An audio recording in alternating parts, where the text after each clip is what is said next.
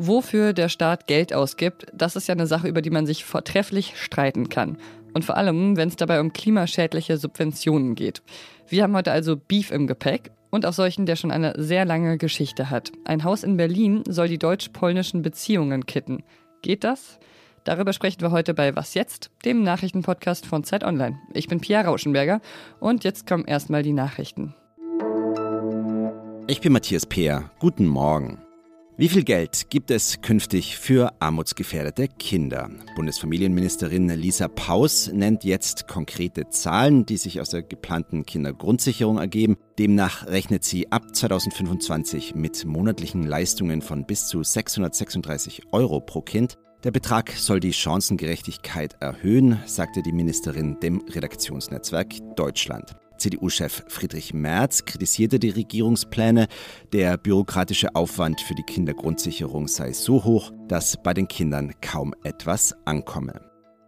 Bayerns stellvertretender Ministerpräsident Hubert Aiwanger wehrt sich gegen neue Vorwürfe in der Antisemitismus-Affäre. Auf der Social-Media-Plattform X dementierte er zu Schulzeiten Adolf Hitlers Buch Mein Kampf in der Schultasche gehabt zu haben. Zu der Aussage eines früheren Mitschülers, er habe ab und zu einen Hitlergruß gezeigt, sagte der Chef der Freien Wähler, dies sei ihm nicht im entferntesten erinnerlich. Vizekanzler Robert Habeck hat unterdessen Bayerns Ministerpräsidenten Markus Söder zu einer Entscheidung darüber aufgefordert, ob er jemanden im Kabinett haben wolle, der zum rechten Populismus hin offen ist. Redaktionsschluss für diesen Podcast ist 5 Uhr.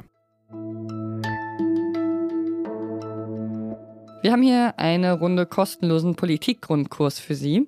Der Haushalt des Staates, der speist sich ja aus Steuern. Und wie viele Steuern der Staat wo erhebt, das entscheidet die Politik. Der Staat leistet zum Beispiel Subventionen, indem er einfach weniger Steuern auf bestimmte Produkte verlangt. Zum Beispiel auf Diesel. Das wird ja weniger stark besteuert als Benzin. Was der Staat subventioniert, ist ein brisanter Punkt und die Koalition ist ja nicht gerade dafür bekannt, konfliktreiche Gewässer zu umschiffen. Und so ist Finanzminister Lindner auch geradewegs dort hineingesteuert. Das hat meine Kollegin Ruth Fenz sich genauer angeschaut und den neuen Subventionsbericht der Bundesregierung gelesen. Was steht denn da drin? Also zuerst konstatiert dieser Bericht, dass das Subventionsvolumen in Deutschland insgesamt sehr stark ansteigt. Er nimmt die Referenz von 38 Milliarden für das Jahr 2021 und geht davon aus, dass im Jahr 2024 die Subventionen insgesamt in Deutschland schon bei 67 Milliarden liegen werden. Die meisten davon, betont Lindner, hätten tatsächlich einen Bezug auch zu Klima- und Umweltpolitik er sieht das erstmal schon mal als Problem, dass äh, der Staat zu viel ausgibt für Klimamaßnahmen, wenn man das so deuten will. Okay, das klingt jetzt wirklich so, als sei die Bundesregierung mit ihren Subventionen da auf einem klimapolitisch ziemlich ehrgeizigen Kurs. Dabei gibt es ja auch noch diese ziemlich bekannte Subventionen wie die für Diesel oder für Kerosin. Und das hatten die Grünen ja damals im Wahlkampf angeprangert, dass sie das eigentlich abschaffen wollten. Was ist denn daraus geworden? Ja, das Interessante an diesem Subventionsbericht ist, dass er genau solche Subventionen überhaupt nicht enthält. Das liegt an einer sehr engen Definition, die der Subventionsbericht seit jeher zugrunde legt. Und deshalb tauchen dort die größten klimaschädlichen Subventionen überhaupt nicht auf. Das Umweltbundesamt demgegenüber hat da eine sehr viel umfangreichere Liste, die aber Christian Lindner in diesem Bericht komplett ignoriert. Und warum ignoriert er die? Das ist eine gute Frage. Das hat schon eine lange Tradition offenbar in Deutschland. Aber ein Grund liegt wahrscheinlich darin, dass natürlich einige dieser Subventionen auch einer Wählerschaft zugutekommen, die der FDP eben sehr nahe ist. Ein Beispiel das Dienstwagenprivileg, das auch den Staat über drei Milliarden Euro kostet. Auch die Pendlerpauschale, die vor allem besser verdienenden Haushalten stärker zugutekommt als anderen. Das schon von dir erwähnte Dieselprivileg, das taucht nicht auf im Subventionsbericht, obwohl es eigentlich den Staat über 8 Milliarden Euro kostet. Da würde man ja auch denken, es wäre eigentlich eine gute Möglichkeit für den Finanzminister, sogar Geld einzusparen und das müsste ihm ja eigentlich ganz gelegen kommen. Das sollte man eigentlich meinen und als diese Regierung gestartet ist, hat sie auch genau das eigentlich im Koalitionsvertrag festgeschrieben. Da steht nämlich explizit, dass die Ampel unwirksame, überflüssige, klima- und umweltschädliche Subventionen abbauen wolle. Das würde auch tatsächlich für alle Parteien Spielräume eröffnen, gerade wo es so viele Streitigkeiten gibt. Und ähm, deshalb ist es so eine typische Win-Win-Win-Situation. Also man hätte mehr Geld für soziale und äh, grüne Projekte und eben diese Spielräume, die sonst als sehr eng ja gesehen werden. Allerdings ist auf diesem Gebiet eigentlich fast gar nichts passiert bisher. Danke dir, Ruth. Bitteschön. Und sonst so? Und das kommt heute von unserer Hospitantin Mona Berner. Wenn ich mit meinem Hund rede, klingt das gerne mal so. Super, das hast du ganz toll gemacht. Meine Mitmenschen nervt das und sie vielleicht auch. Aber ich bin wirklich der festen Überzeugung, dass mein Hund mich so einfach besser versteht. Und dank ungarischer Forscher habe ich dafür jetzt auch einen wissenschaftlichen Beleg. Die haben nämlich herausgefunden, dass Hunde auf menschliche Sprache ähnlich reagieren wie Babys. Und die reagieren eben stärker auf eine starke Betonung und eine hohe Stimme. Und auf weibliche Stimmen. Frauen sollten also eigentlich einen Vorteil gegenüber Männern haben in der Hundekommunikation. Ich kann das allerdings überhaupt nicht bestätigen, denn mein Hund reagiert auf meinen Freund deutlich besser als auf mich.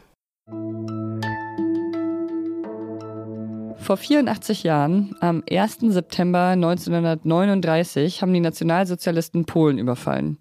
Und bis zum Ende des Krieges haben sie mehr als fünf Millionen polnische Staatsbürgerinnen ermordet. Darunter waren auch etwa drei Millionen jüdische Kinder, Frauen und Männer. Diesen Menschen wollen Deutschland und Polen jetzt gemeinsam gedenken. Genau an dem Ort in Berlin-Mitte, an dem die Nazis damals den Überfall verkündet haben. Kulturstaatsministerin Claudia Roth hat diese Woche die Pläne für das deutsch-polnische Haus präsentiert. Und die Pläne sind allerdings nicht ganz neu. Der Historiker Felix Ackermann von der Fernuni Hagen gehört zu den Erstunterstützern des Projekts, die sich schon 2017 dafür eingesetzt haben. Und ich kann jetzt mit ihm sprechen. Guten Tag. Wunderschönen guten Tag. Warum braucht es überhaupt einen Ort wie ein deutsch-polnisches Haus fast 80 Jahre nach Kriegsende? Ja, die deutsche Gesellschaft glaubt, dass sie ihre nationalsozialistische Vergangenheit aufgearbeitet hat, aber es gibt in Berlin im Prinzip keinen explizit den polnischen Opfern gewidmeten Gedenkort, kein Denkmal über das Denkmal den ermordeten Juden Europas hinaus. Dort sind drei Millionen polnische Staatsbürger symbolhaft wird ihnen gedacht, aber die Gesamtheit der polnischen Opfer wird in Berlin nicht zum Thema gemacht. Die deutsch-polnischen Beziehungen, die waren ja vielleicht auch aus diesen Gründen nie einfach. In den letzten Jahren haben sie sich aber wieder deutlich verschlechtert. Und jetzt war es ja aber noch nie unbedingt eine gute Idee, ein Haus zu bauen, wenn die Beziehung kriselt. Inwiefern kann denn so ein Haus überhaupt dazu beitragen, dass diese Beziehungen wieder harmonischer werden? Naja, der Hintergrund sind natürlich die Reparationsforderungen von polnischer Seite, die jetzt nochmal von, von Jarosław Kaczynski auch im Wahlkampf natürlich benutzt werden. Aber unabhängig davon, ja, ist einfach die Frage im Raum, wie die deutsche Gesellschaft daran erinnern will. Und ich finde, dass wir diese Frage auch jenseits ähm, der Beziehungskrise mit Polen beantworten müssen. Also, dass wir uns im Grunde genommen weder von den Forderungen selbst, aber noch von der, von der politischen Lage so innerhalb der Europäischen Union jetzt beeindrucken lassen können, sollten und stattdessen einfach überlegen, wie wir daran erinnern wollen, was unsere Gesellschaft in Polen angerichtet hat vor über 84 Jahren. Da war eben die Idee, mit diesem Haus daran zu erinnern. Und diese Idee gibt es ja auch schon länger, aber die Umsetzung, die läuft anscheinend ziemlich schleppend. Zumindest ist ja immer noch nicht klar, wann das Haus äh, fertig sein könnte. Woran liegt das denn? Na, es ist ein komplizierter Prozess. Also die Idee hat viele Väter und äh, auch Mütter. Und es ist an sich wichtig, dass der Bundestag äh, im Oktober 2020 eben die Einrichtung einer Dokumentations-, Bildungs- und Erinnerungsstätte beschlossen hat. Also es gibt eine Beschlussvorlage, ähm, das ist also schon entschieden. Und bei der Umsetzung, ja, das dauert halt in Deutschland alles ein bisschen länger. Und ein wichtiger Grund ist, dass die Idee erst vom Auswärtigen Amt aus verfolgt wurde. Dort gab es ein Konzeptpapier, mit dem die ganze Projektidee jetzt weitergegeben wurde an das BKM, also die Beauftragte der Bundesregierung für Kultur und Medien. Und ich denke, dass so bei dieser, über, bei diesem Transfer ähm, viele Dinge nochmal neu geregelt werden mussten. Und als jemand, der das Projekt an sich unterstützt, würde ich mir wünschen, dass es schneller ginge und dass auch das BKM deutlicher zeigt, dass es einen Zeitplan gibt und man auch ein Bewusstsein dafür hat, dass das wichtig wäre, schon im nächsten Jahr ein Zeichen nach Polen zu senden, wenn der Aufstand im Warschauer Ghetto sich zum 80. Mal jährt oder auch in zwei Jahren, wenn es dann nochmal ein, ein rundes Jubiläum des Kriegsendes gibt. Da stehen also viele Dinge an und es ist schon jetzt abzusehen, dass dieses deutsch-polnische Haus, dieser Erinnerungs- und Begegnungsort, dass er dann wahrscheinlich nicht fertig sein wird. Mein Gefühl sagt mir, dass wir nochmal miteinander sprechen werden, bevor das Haus fertig gebaut wird. Danke Ihnen, Herr Ackermann. Vielen Dank. Und tschüss und danke auch an Sie. Was jetzt zeit.de ist unsere E-Mail-Adresse für Lob, Kritik, Feedback und alles Mögliche. Und heute Nachmittag gibt es hier wieder News von und mit meinem Kollegen Fabian Scheler. Ich bin Pia Rauschenberger. Machen Sie es gut.